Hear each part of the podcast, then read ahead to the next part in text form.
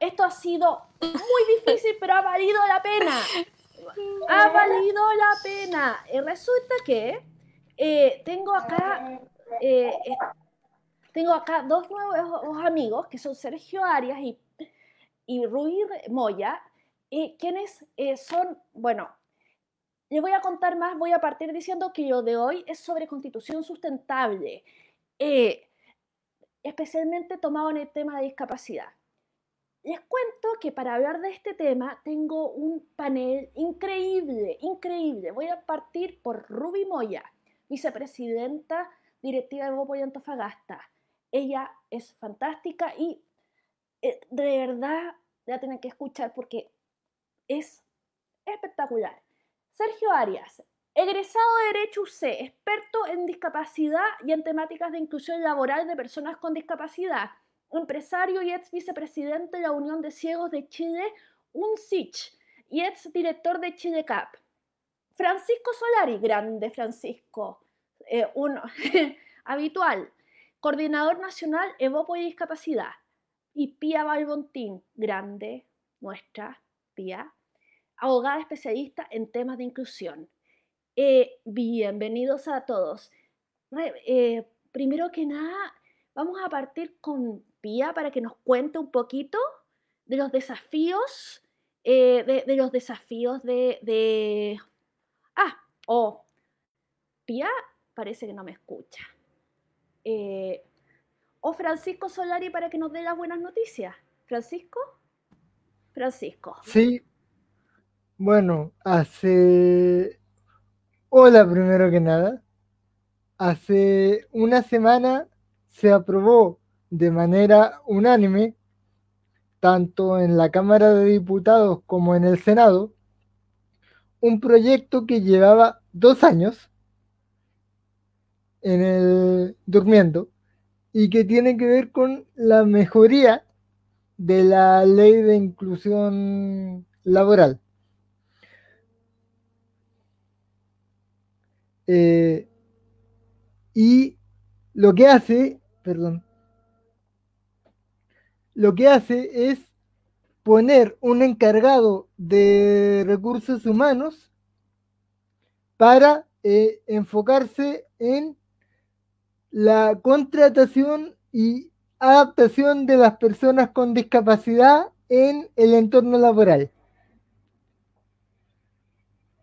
Porque hay también hace que tengan que desarrollar programas para fomentar el, ingreso de personas con discapacidad al entorno laboral. En, en toda empresa que tenga más de 100 trabajadores. Este proyecto se aprobó de manera unánime, por cierto, en ambas cámaras.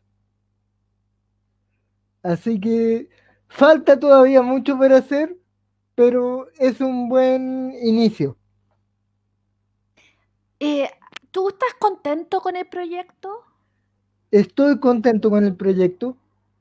Falta mucho, pero creo que es un excelente punto de partida. Eh, qué, bueno, hay que, hay que celebrar las victorias, las pequeñas victorias. Si uno espera las grandes victorias para empezar a celebrar.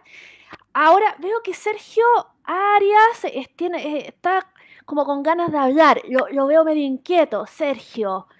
Eh, Oye, yo no estoy inquieto, ¿ah? estoy bastante tranquilo acá. No, es que te vi como moviéndote como con ganas de hablar. Digamos, sí, eh, eso es lo que yo interpreté. eso sí. Bueno, mira, em, la verdad es que em, yo creo que este proyecto que ya tiene aprobación de ambas cámaras, sin duda alguna que es positivo y desde luego que va en la línea correcta, en la línea de la inclusión laboral sencillamente porque favorece el proceso de inclusión laboral, que en muchas, en muchas ocasiones se ve eh, afectado, complicado este proceso, precisamente porque falta una conducción adecuada del mismo. Entonces, en ese sentido, yo felicito este avance. Sin duda alguna, esto es un aporte y eso obviamente es digno, o sea, es apropiado reconocerlo. ¿Ah? Ese es como el comentario respecto a, al tema de este proyecto y a cuánta aprobación con la aprobación de ambas cámaras. Que me alegro. Eh, Eh, Ruby, ¿quieres comentar sobre el proyecto? Sí, bueno, yo la verdad es que soy, soy psicóloga también, somos colegas. Eh, y la verdad es que he trabajado en distintos ámbitos.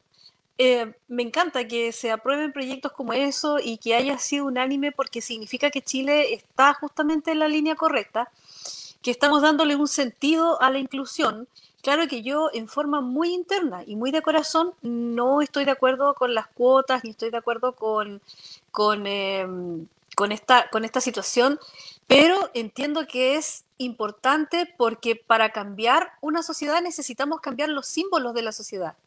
Y los símbolos de una sociedad se cambian mediante la utilización de las imágenes y las palabras.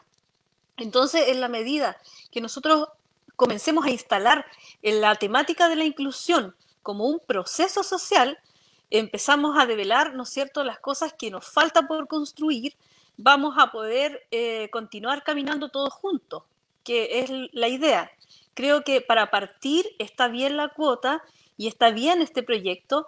Lo que sí sería bueno implementar una fiscalización, porque, mira, afuera existen millones de fundaciones que están dando vuelta, esperando que el gerente de la empresa salga ¿Y qué pasa? Que todas le ofrecen la mejor alternativa, como lleve ya, eh, compre ya, de eh, el mejor proceso de inclusión para su empresa lo tenemos nosotros.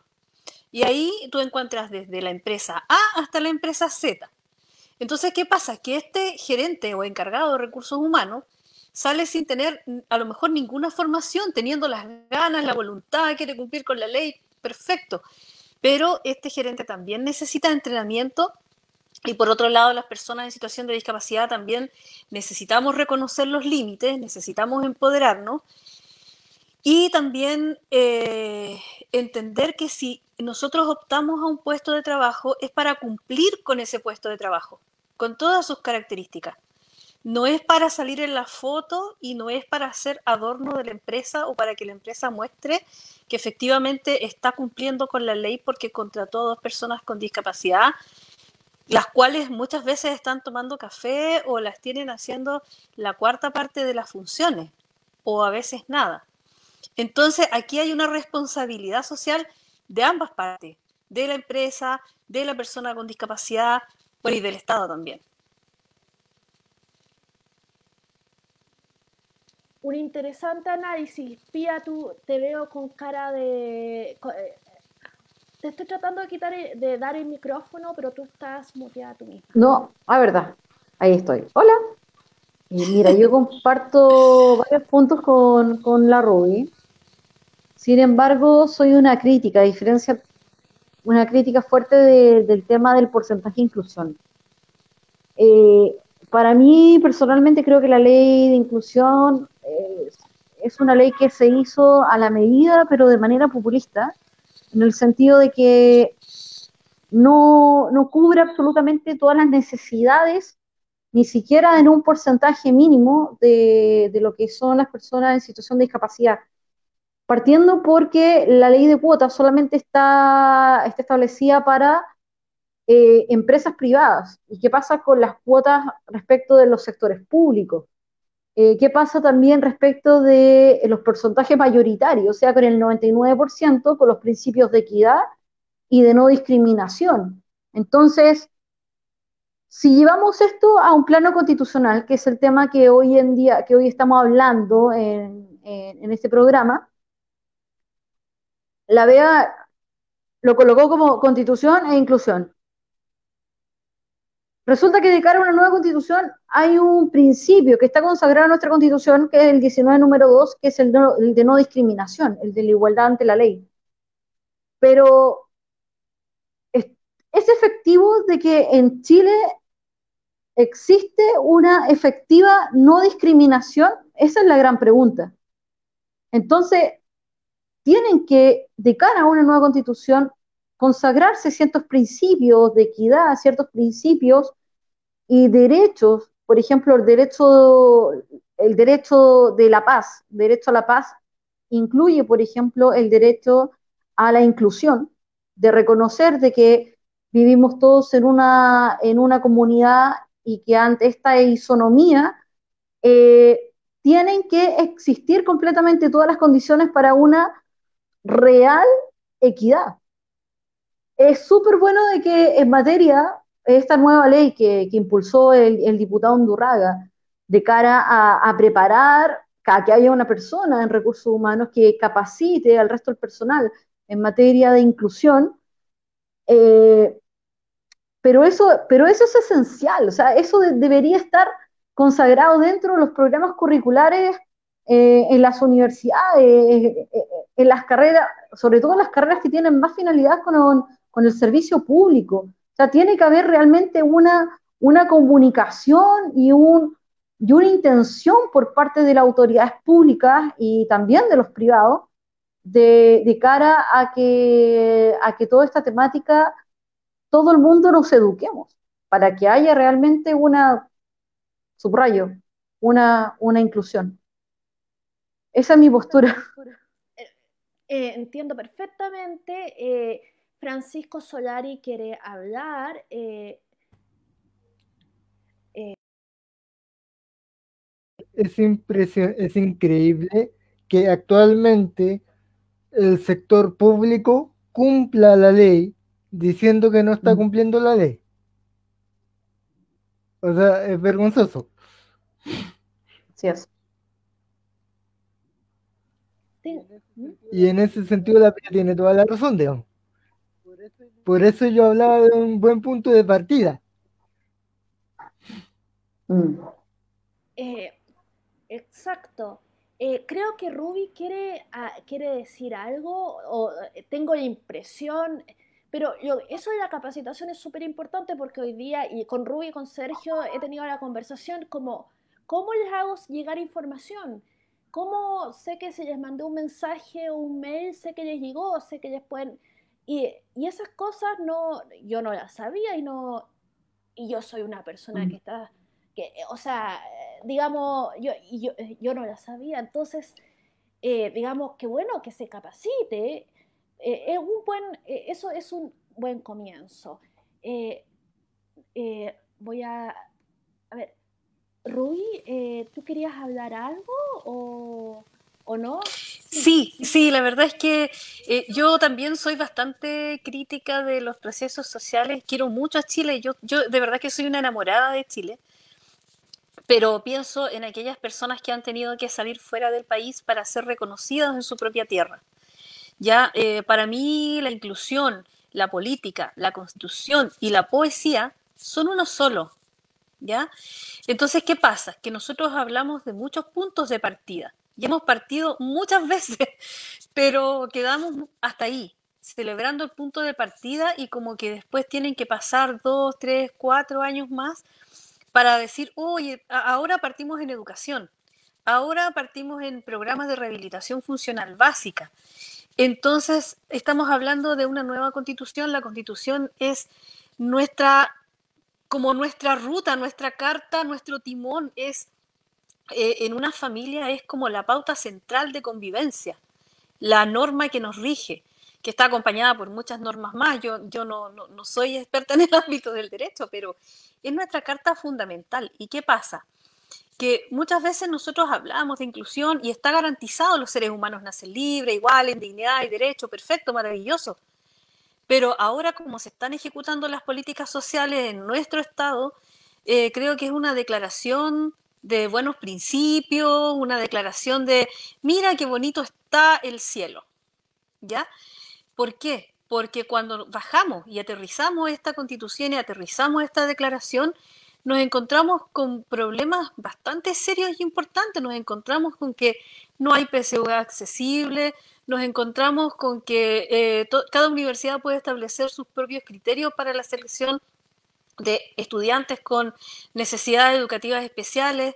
Nos encontramos con que muchos estudiantes desertan de las escuelas por bullying, por discriminación, eh, con profesores que no están preparados. Nos encontramos con una educación especial que al egresar los chicos no pueden seguir estudiando o trabajando porque eh, obtienen, si egresan de una escuela especial, el certificado de egreso es prácticamente de adorno. Y en la accesibilidad tecnológica para personas eh, con algún tipo de discapacidad sensorial es terrible. O sea, las plataformas del Estado cuyo rótulo dice accesible no fueron hechas con consulta ciudadana de la comunidad con discapacidad. Entonces, ¿qué pasa? Que más que ayudar, interfiere. Entonces, eh, creo que, y, nos falta fiscalización, faltan muchas cosas, y quizás ustedes me van a decir, oye, que eres crítica, que eres pero de verdad que creo que eh, en esta nueva constitución, independientemente de si votamos a prueba o rechazo, porque creo que el votar a prueba o rechazo es la forma, pero que lo importante es la participación cívica, y eso se enseña desde la cuna. Entonces, cuando nosotros votemos, tengamos presente que independientemente de la opción, tenemos que presionar para que hayan reformas efectivas en política y aterrizadas y que realmente se lleven a la práctica. Demasiado de acuerdo. Eh, creo que eh, Pía quiere hablar o Sergio quieren hablar. Eh, Pía quiere hablar. Eh, y, bueno, yo, y Sergio probablemente también va a querer compartir. Y, estoy completamente de acuerdo. Ya, eh, ahí estamos. Estoy plenamente de acuerdo contigo con la Ruby, porque de hecho una de las transformaciones que tiene que tener nuestro Estado es justamente la mayor participación ciudadana. Y nosotros los ciudadanos, que somos quienes tenemos, les otorgamos el poder a los gobernantes para que hagan los cambios, les digamos, oye, las cosas se están haciendo mal, o oye, mira, las cosas se tienen que hacer por este camino, escúchanos nosotros que nosotros finalmente somos los afectados. Así que estoy plenamente de acuerdo con la Rubí.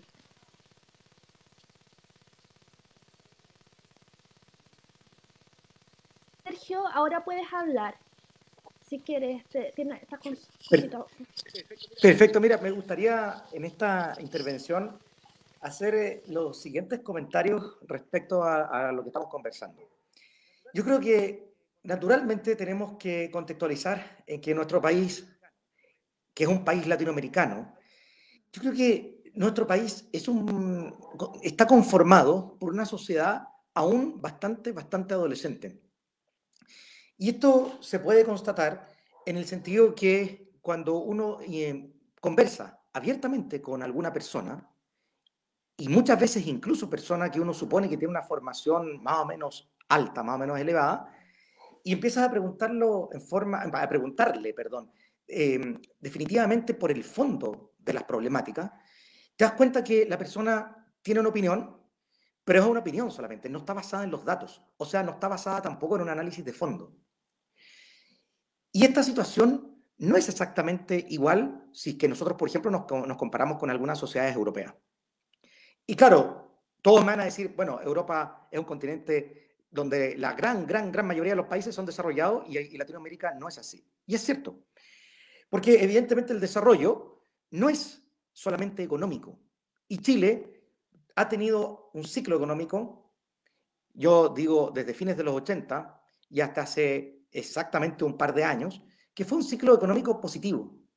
Sin embargo, ese ciclo económico no fue correspondiente ni coherente con el desarrollo social que ha tenido el país. Si nosotros nos preguntamos, por ejemplo, cuántas veces han cambiado la constitución política de los Estados Unidos de América, la verdad es que nunca. Simplemente le han hecho enmiendas a su constitución. En cambio, nosotros hemos cambiado varias veces en nuestra historia nuestra constitución. La hemos reemplazado por otra. Más allá de que las constituciones, eh, salvo la del 80, todas las anteriores han dicho ser eh, reforma de la constitución anterior. La constitución del 25 dijo, y lo estableció así nítidamente, que era una reforma de la constitución del 33, y la del 33 dijo ser una reforma de la constitución de 1828. Entonces, cuando nosotros nos preguntamos, porque efectivamente es muy, muy importante cómo la constitución consagra las garantías constitucionales. El sentido de establecer constituciones es dotar a los ciudadanos de garantías, de derechos, frente al Estado y frente a la colectividad en general, o sea, frente a la sociedad en general. De tal manera que hay ciertos derechos que nadie debe eh, interrumpir o nadie puede transgredir desde el punto de vista constitucional. Y entonces ahí tenemos las garantías constitucionales. Y evidentemente, la constitución actual eh, establece, y lo mencionaba eh, Pia Balbontín, en el 19 número 2, en uno de sus incisos, que ni la ley ni autoridad alguna podrá establecer diferencias arbitrarias O sea, en el fondo está hablando de que no hay discriminación. Ahora bien, eh, aterrizando estos conceptos, evidentemente que una cosa es generar una constitución con un conjunto de garantías incluso muy bien redactadas. Y otra cosa muy distinta es que el Estado sea un organismo eficiente y que además establezca políticas públicas coherentes que permitan no solamente cumplir la Constitución y no solamente garantizar los derechos, sino que cómo vamos a eh, efectivamente lograr ser una sociedad desarrollada alguna vez, pero sobre la base de datos y antecedentes serios y sobre la base también de entender que el marco constitucional es el marco rector, es como la gran casa que nos alberga a todos y a todas.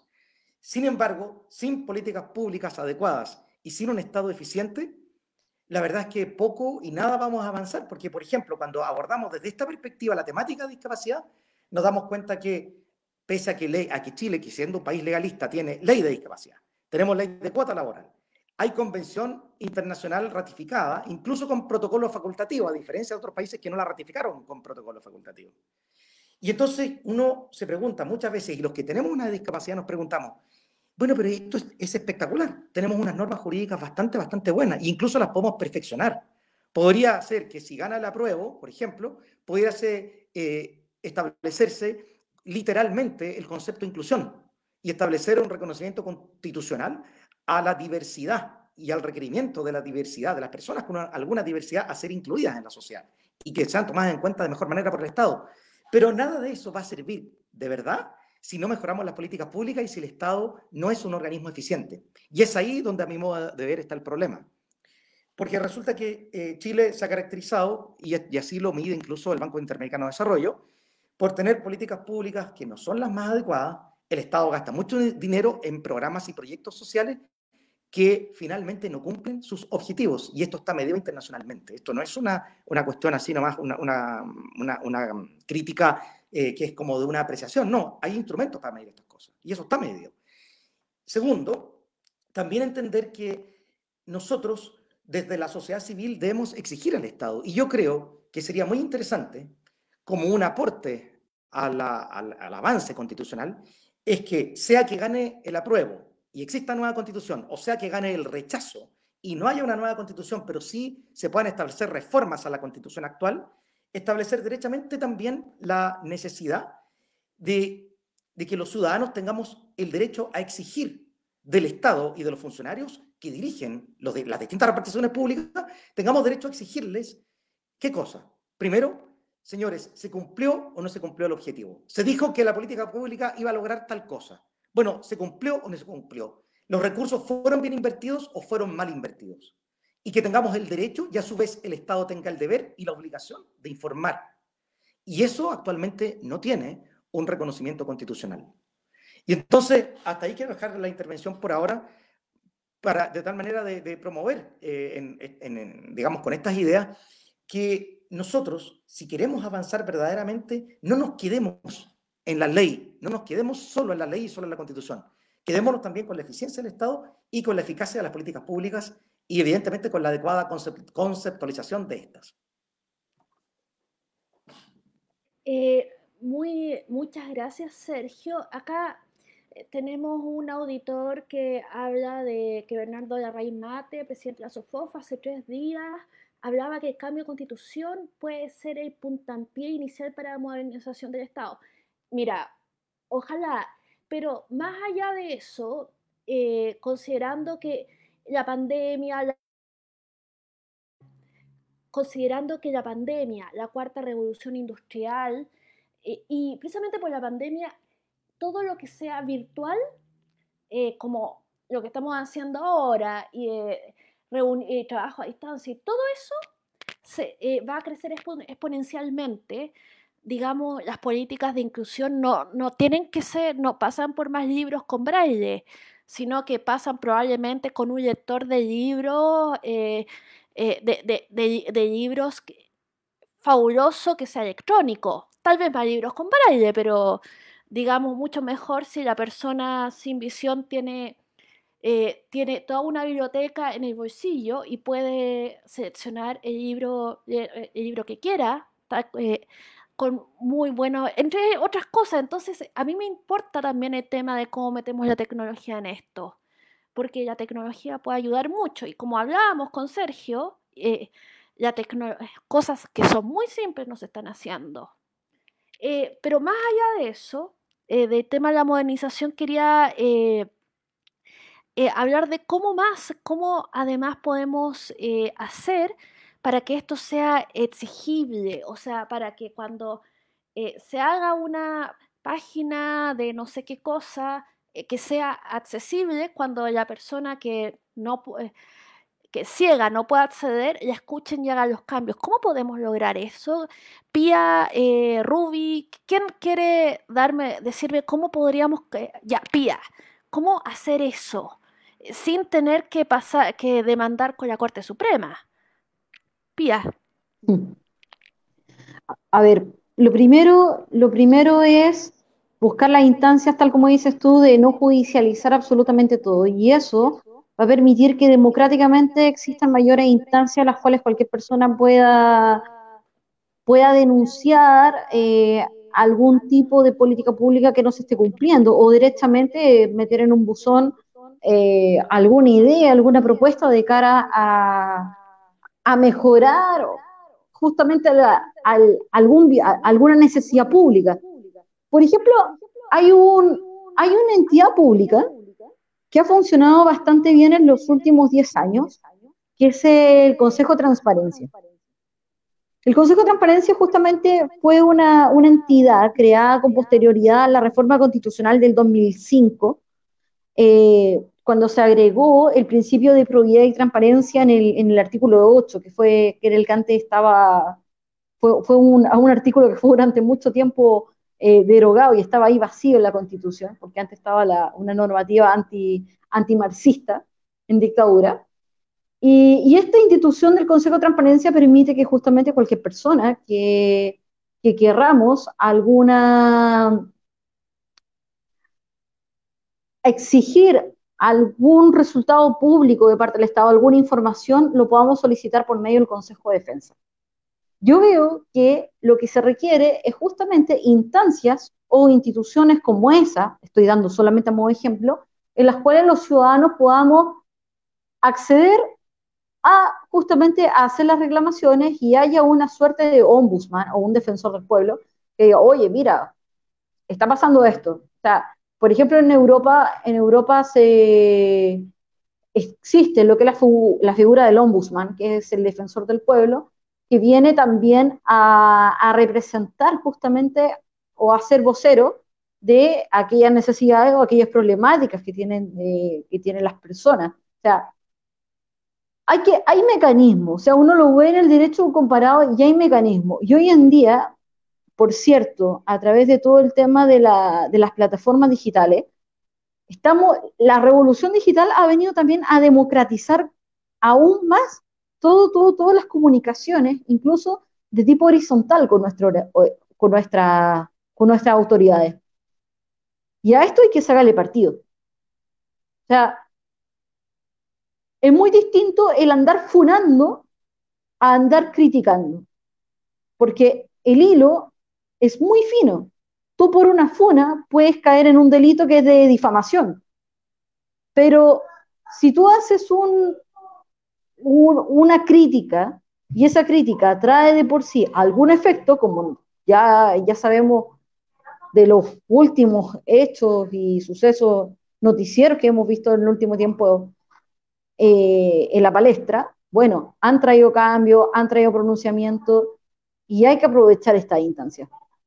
Yo veo esas dos posibilidades, incluso viendo la alternativa de que incluso estas instituciones estén ligadas con sistemas de redes sociales, en fin, y eso ya son cuestiones ya más técnicas.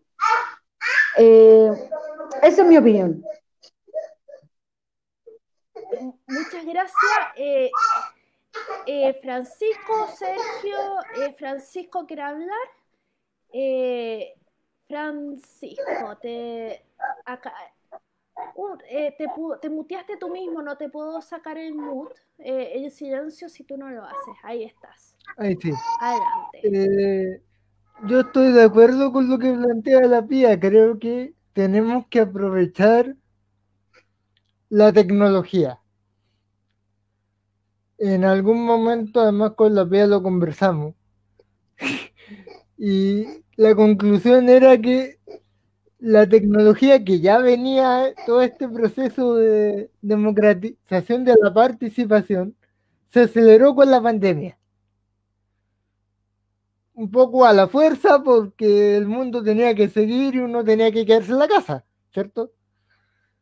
Pero claro, eso te abre la posibilidad de que mucha gente pueda opinar y pueda participar. Y ese es el motor principal de los cambios. Eh, bueno, eso es algo que a mí me encanta de, la tecnología, que una persona parapléjica en Chihuayante puede estar sentada en la mesa, digamos, y participar en la reunión en la moneda. Y eso, y eso es lo, lo que yo encuentro tremendamente relevante. Sergio me parece que tiene ganas de hablar. Beatriz. Sergio, te di la palabra. Ya. Beatriz. La verdad es que muy interesante el tema que, estás, que, que introdujiste respecto a la tecnología, porque esto se conecta con un principio que está reconocido tanto por la Convención Internacional de los Derechos de la Persona con Discapacidad de las Naciones Unidas, como también por la Ley 20.422, que es la Ley de Discapacidad en Chile. Y este es el principio de, la, de los diseño universal, pero, pero más aterrizado aún. perdón, no es que más aterrizado aún. Aparte del diseño universal, el principio de la accesibilidad. Y como acá en este panel existimos dos personas con discapacidad sensorial, particularmente la discapacidad visual, que somos Rubí y yo, evidentemente nosotros somos víctimas. Y no es que a mí me guste el lenguaje de la victimización, pero somos víctimas de un Estado que no aplica el decreto 100 del Ministerio de Transporte y Telecomunicaciones, que es un decreto que establece que los organismos públicos y los organismos que prestan funciones públicas eh, deben em, garantizar la accesibilidad en términos de construir las plataformas web conforme a la normativa internacional conocida como W3C. Se trata de una pauta de construcción de sitios web que asegura prácticamente en un 100%, prácticamente en un 100% que los lectores de pantalla existentes van a poder funcionar de manera adecuada con la página web. ¿Qué significa esto para las personas que nos ven o escuchan y que no están familiarizadas con estos conceptos? Significa que una persona ciega puede interactuar con un computador, leer lo que está en pantalla, leer el correo electrónico, leer el contenido de una página web, leer lo que aparece en Facebook o en Twitter y, de alguna manera, también lograr interactuar con eso, o sea, mandar mensajes, eh, utilizar las plataformas eh, funcionar, en definitiva, como lo hace cualquier otra persona que no tenga discapacidad con un computador conectado a Internet. Eso es en buenas cuentas.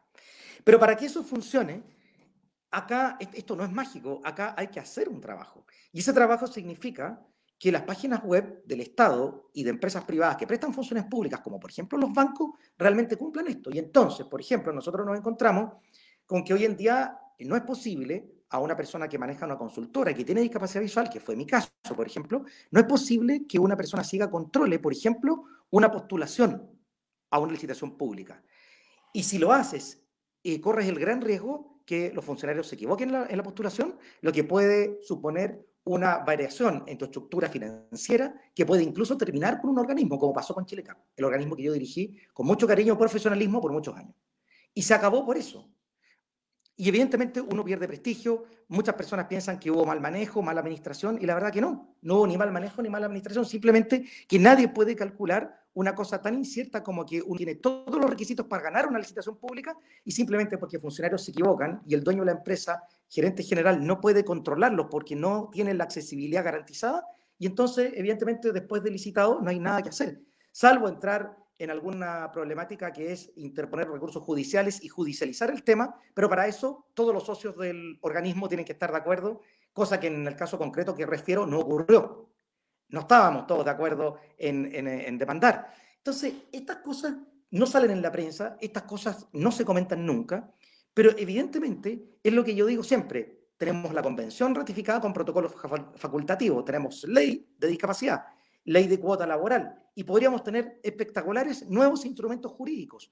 Podríamos garantizar de mejor manera el eh, derecho a la igualdad, la no discriminación, la igualdad de oportunidades, todo lo que ustedes quieran. Pero acá es donde se echa de menos la correcta ejecución de políticas públicas, o mejor dicho, antes que la correcta ejecución, primero la formulación adecuada de políticas públicas y su correcta ejecución. La tecnología es sumamente importante. Si la, y yo quiero finalizar esta intervención con esto. Si una persona ciega hoy en día puede utilizar el Facebook, el Twitter, el WhatsApp, esta misma plataforma por la que estamos transmitiendo, el YouTube, ¿por qué no va a poder postular un fondo concursable o por qué no va a poder utilizar en forma adecuada la plataforma de mercado público? ¿Por qué, por ejemplo, no va a poder un abogado ciego utilizar correctamente y en forma autónoma el poderjudicial.cl, cosa que tampoco se puede hacer?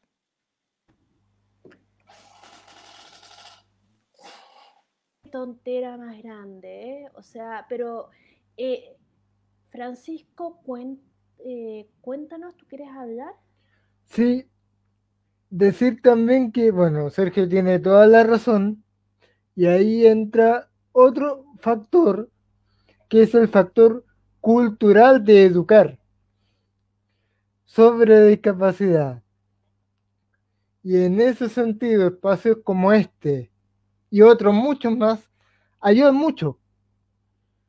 Porque en la medida en que nosotros eduquemos, la gente va a empezar a exigir, no solamente aquellos que tenemos una discapacidad, sino que el resto de la gente va a empezar a exigir, oye, esto no nos parece que no se les tome en cuenta, reacciones. Y creo yo que eso va a empezar a pasar más temprano que tarde.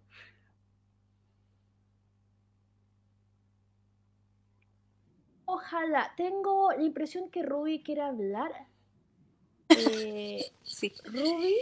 Sí, la verdad es que em, coincido con, la, con, todo lo que, se ha comentado. Creo que hay un factor que es muy importante. Mi padre siempre hablaba de algo que es, y me decía, esto no se enseña en ninguna universidad, criterio y sentido común. Entonces, efectivamente, podemos tener un cuerpo legislativo perfecto, eh, lo podemos publicitar, podemos cumplir con tratados internacionales, las empresas pueden contratar para no pagar una multa muchas veces, podemos tener una nueva constitución, pero creo que aquí falta algo importante. Tenemos que reconocer que estamos en una cultura que requiere urgente, pero urgente educación, partiendo por educación cívica prácticamente desde la cuna. La educación cívica que nuestros niños en este momento no tienen, porque ni siquiera se toma en serio la elección de un presidente de curso, no se hacen elecciones muchas veces en los colegios eh, y también no se les enseña muchas veces a empatizar con las necesidades del otro. Quizás en teoría sí, pero para empatizar con las necesidades del otro, primero tenemos que hacernos conscientes de cuáles son nuestras propias necesidades, nuestros dolores, nuestros amores, nuestras poesías, nuestros defectos, y desde ahí entonces, desde lo que yo soy, puedo construirme y puedo construir también y apoyar la construcción de un otro, tanto como individuo, tanto como sociedad. Entonces, ¿qué pasa? Que en este momento estamos lanzando profesionales al mercado que muchas veces vienen egresados de colegios con excelencia académica, pero la excelencia académica no significa eh, humanidad, no significa desarrollo humano pleno de los valores de la persona en sí misma que está ahí frente a ti. Entonces, ¿qué pasa? Que efectivamente muchas de las plataformas del Estado a nivel de tecnología y de empresas privadas, eh, me voy a los lectores de pantalla, dicen ahí construida bajo la norma W3C con el lector de pantalla. Entonces, eh, si yo digo, bueno, yo no soy ciego, pero ¿Puedo escuchar una página con dos voces a la vez? Entendiendo que las personas ciegas tienen su propio lector de pantalla en el computador y yo vengo y le pongo otro lector de pantalla en la página. Entonces, ¿qué pasa? Que se interfieren los lectores porque es como que estuviéramos hablando en este momento los cuatro sin escucharnos. ¿Qué pasa con la comunidad sorda, por ejemplo? Que en este momento muchas veces ni siquiera puede acceder a programas desde los monitos animados para niños hasta algún programa cultural, una obra de teatro, porque la lengua de señas no se enseña como parte del currículum escolar. ¿Qué pasa con las mujeres que tenemos algún tipo de discapacidad y que tenemos autonomía y que somos eh, personas que nos movilizamos, digamos, solas muchas veces en la calle, cuando más de alguna vez alguna de nosotras les ha tocado algún asalto o algún acoso sexual y que no puedes denunciar a tu agresor simplemente porque no lo ves. ¿Dónde están los programas de defensa personal que también deberían ser parte de un currículum de rehabilitación funcional? ¿Dónde está el respeto hacia las personas que tienen discapacidad psíquica, que tienen discapacidad intelectual y que incluso en esta, para, para este mismo plebiscito, eh, me tocó conversar con muchas personas con discapacidad intelectual que estaban entendiendo el proceso al revés. Para ellos aprobar era quedarse con lo que ya hay, no era un cambio, porque eh, hay una semántica distinta. Entonces yo creo que en ese sentido nos falta educar, nos falta educar con cariño, con respeto, con solidaridad, con alegría y también falta que el Estado cambie, que el Estado de algún, alguna vez llegue a un Estado con un parlamento mucho más pequeño del que tenemos hoy, con sueldos, eh, digamos, más, más bajos de los que hoy hay, con gente que no quiera trabajar para sus propios intereses, sino que entienda que si está allí es para servir al otro. Y quizás ahí tenga una visión muy romántica, pero creo que si nosotros no desarrollamos esta educación desde ahora para que en la próxima generación haya algo distinto, entonces eh, vamos a por un camino de validación de violencia, de conseguir las cosas por, por la fuerza, que eso tampoco nos lleva a algo constructivo. Eh, bueno, eh, me parece que estaba antes la, la, Pía, de ahí le paso a Francisco no te puedo sacar el micrófono, lo tienes que hacer tú, tía. Listo, ahí lo saqué. Sí. Lo saqué. Ya, ahí está. Eh, quiero complementar algo, algo que estoy completamente de acuerdo con la Ruby. Eh, lo primero y lo más importante es que eh, no se puede avanzar si no hay un conocimiento real. Hace muy poco por ejemplo, se creó la, ley que establece eh, a los sordomudos, la, la es como una discapacidad única. ¿Hace cuánto tiempo se está discutiendo lo mismo? O la pregunta, mejor dicho, es, ¿se ha discutido lo mismo acerca de separar en materia de discapacidad la discapacidad intelectual a la discapacidad física? Cuando, por ejemplo, estamos hablando de una ley, como, como lo es la ley de inclusión, la ley de cuota, en todo momento se considera el tema de la inclusión dentro de la ley de cuota a todos los tipos de discapacidades dentro de la misma balanza. Pero ahí volvemos al mismo punto. Nuestro legislador cuando realizó la ley, ¿conocía las bases?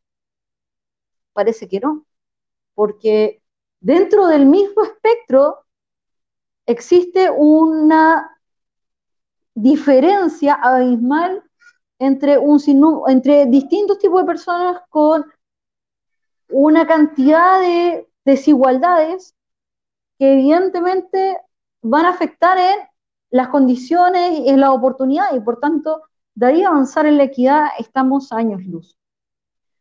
Yo creo que aquí, un poco por mi parte, para ir concluyendo, la invitación está a que existan mayores representantes dentro del servicio público y esto no solamente implica dentro, dentro del poder legislativo, sino que también eh, ya sea de cara a, futuros alcaldes, concejales, directores de servicios públicos, también eh, representantes directivos en entidades privadas, dentro de que sean personas con, discapacidad y que, hagan con los mismos testimonios cambios reales.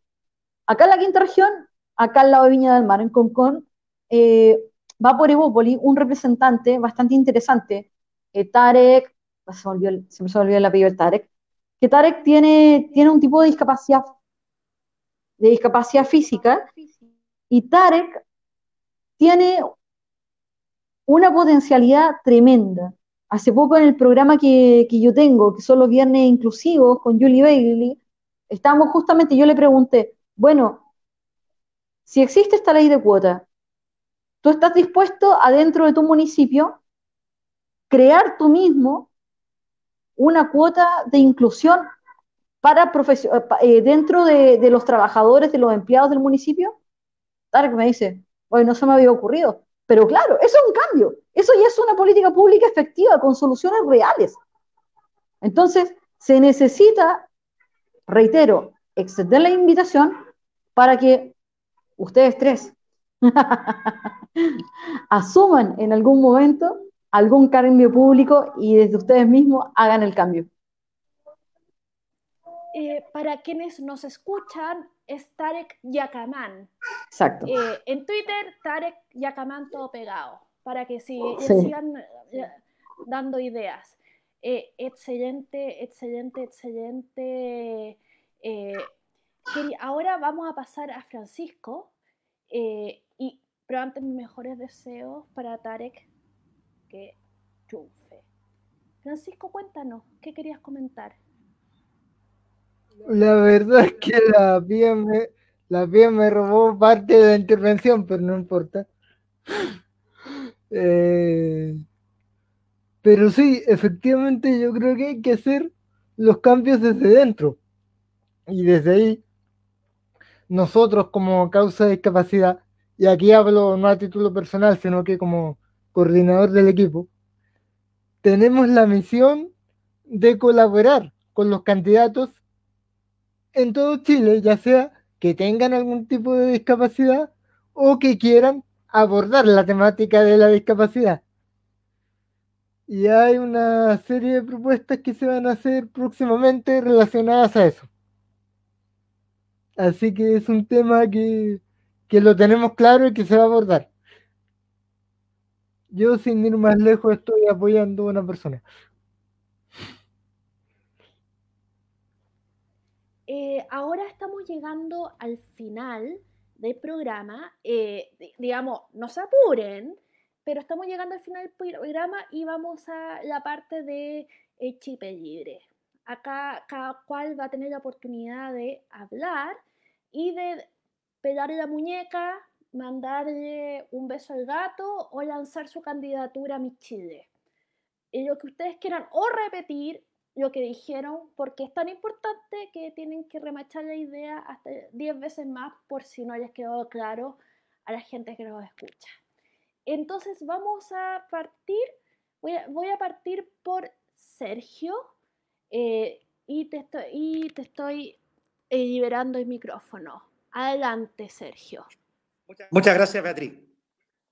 La verdad es que hacer un llamado tanto a la persona con discapacidad como a la familia directa o a la familia más lejana a estimular tanto a, los eh, niños, a los jóvenes, a la persona que estudia, que está en el proceso escolar, que está en la educación superior, técnica o profesional. Y estimular significa tirar para arriba, Culturalmente, nuestro país tiene una tendencia muy clara, y eso es muy fácil de apreciar, incluso sociológicamente, a tirar para abajo a la gente. Mira, es muy peligroso, mejor que no vaya a la fiesta. Mira, es muy peligroso, mejor que no haga esto. Los mejor que no, pongámoslos como mejor que sí. Porque cuando nosotros nos relacionamos desde, desde lo positivo, desde la, en el fondo nos estamos relacionando con la posibilidad de construir. Y evidentemente el proceso constructivo, va a tener errores, es cierto. Pero media novedad, estamos en la Tierra y aquí no hay nadie que sea perfecto. Solo los dioses son perfectos. Y tal como dice Jung, y con esto me quiero despedir, el ser humano, según Jung, es menos que un dios y más que un animal. Esos somos los seres humanos. Si somos menos que un dios, no somos perfectos. Entonces, no tengamos temores. Yo veo todavía, ya transcurría la quinta parte del siglo XXI, que nuestra sociedad tiene aún muchos temores y se disfrazan muchas veces de protesta, se disfrazan de violencia, de gritos, eh, Y yo hago un llamado a pasar de la, propuesta, de la protesta perdón, a la propuesta. Y hago un llamado también a que se permita por los estamentos pertinentes que la propia persona con discapacidad sea el arquitecto de su propia vida. Esa es la mejor receta y dejémonos inspirar también por los sueños que cada uno tiene, pero no sueños no realizables, sino que sueños realizables con propósitos claros y con propósitos también serios. Se trata de estudiar harto y de trabajar harto y con calidad. Muchas gracias por la invitación, Beatriz, y muchas, eh, muchos saludos a todo el panel y obviamente a las personas que nos han visto y escuchado. Sergio, muchas gracias. Y estoy muy de acuerdo, aunque yo estoy en desacuerdo porque yo soy perfecta y bueno, lamentablemente tú no lo eres. Una pena. Pero aparte de mi perfección, yo quería decir que el tema de, la libertad de vivir sin miedo y que el mundo es de todos eh, y de una actitud positiva de la vida es como muy importante. A las mujeres nos viven metiendo miedo de de que no salgas, que te puede pasar algo, etcétera, etcétera. Y muchas de nuestras relaciones se construyen con un, eh, desde la precaución y el temor, lo cual eh, podrá ser prudente, pero nos quita mucha calidad de vida. En fin, Pía, ¿te parece si eres la siguiente con, con la peinada de la muñeca?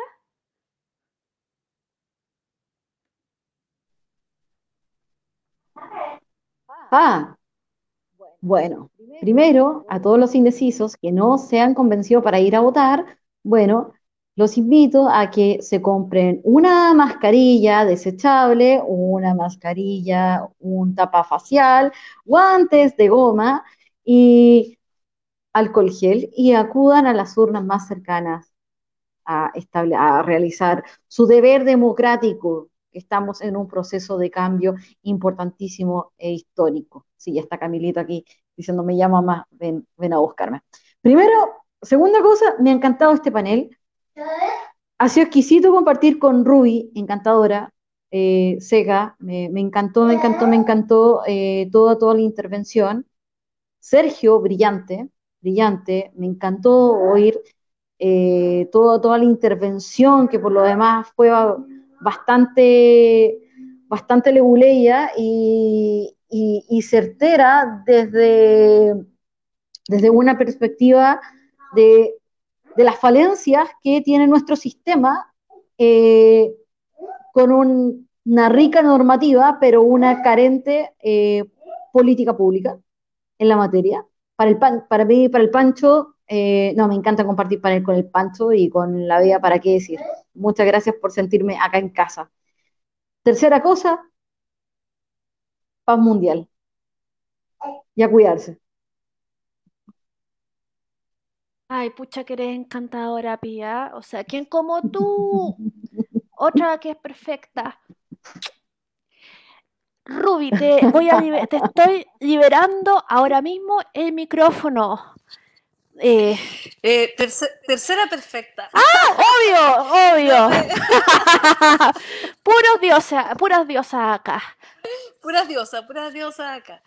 Eh, bueno, yo primero quiero hacerle un llamado a, toda la familia chilena, a, los padres de familia, para que incentiven en los más pequeños una mm, educación cívica responsable. Enséñenles a votar, enséñenles que están en una sociedad, que son seres que pueden participar, que son seres que pueden emprender, no le corten las alas a sus hijos, no les digan que la sociedad es injusta y que este mundo es así y nadie lo va a cambiar. No les digan para qué voy a ir a votar si al final igual hay que seguir trabajando, porque mientras más personas podamos participar y ejercer ese derecho, que también es un deber, es curioso, los derechos también son deberes. Em, yo creo que la sociedad puede, puede cambiar.